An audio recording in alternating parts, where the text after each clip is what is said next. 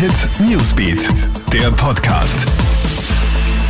Dienstagabend, hier ist Gilbert Stadelbauer vom Krone Hit Newsbeat mit einem schnellen Update für dich. Eine Erleichterung gibt's jetzt für alle, die in der Nähe der bayerischen Grenze wohnen. Ab morgen ist der sogenannte kleine Grenzverkehr zwischen Österreich und Bayern wieder erlaubt.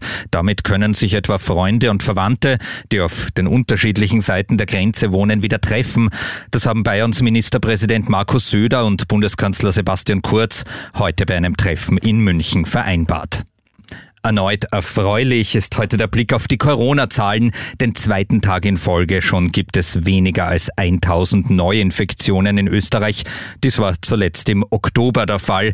Konkret waren es heute 870 Neuinfektionen, die in 24 Stunden verzeichnet wurden. Auch die Zahl der Covid-Patienten, die im Spital behandelt werden müssen, ist weiter rückläufig. Eine Bluttat in Oberösterreich. Auf dem Parkplatz des Friedhofs von Vöcklerbruck ist ein Ehepaar tot aufgefunden worden.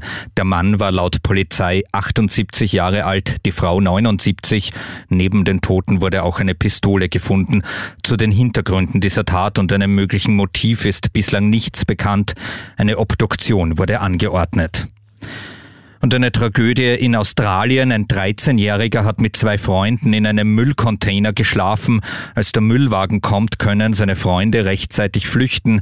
Der 13-Jährige wird aber mit dem Inhalt in den Laderaum des Lasters geschüttet und kommt dabei ums Leben. Warum die Kinder im Müllcontainer waren, ist unklar. Sie sind nicht obdachlos. Das war der aktuelle Newsbeat Podcast. Dir einen schönen Abend. Newsbeat, der Podcast.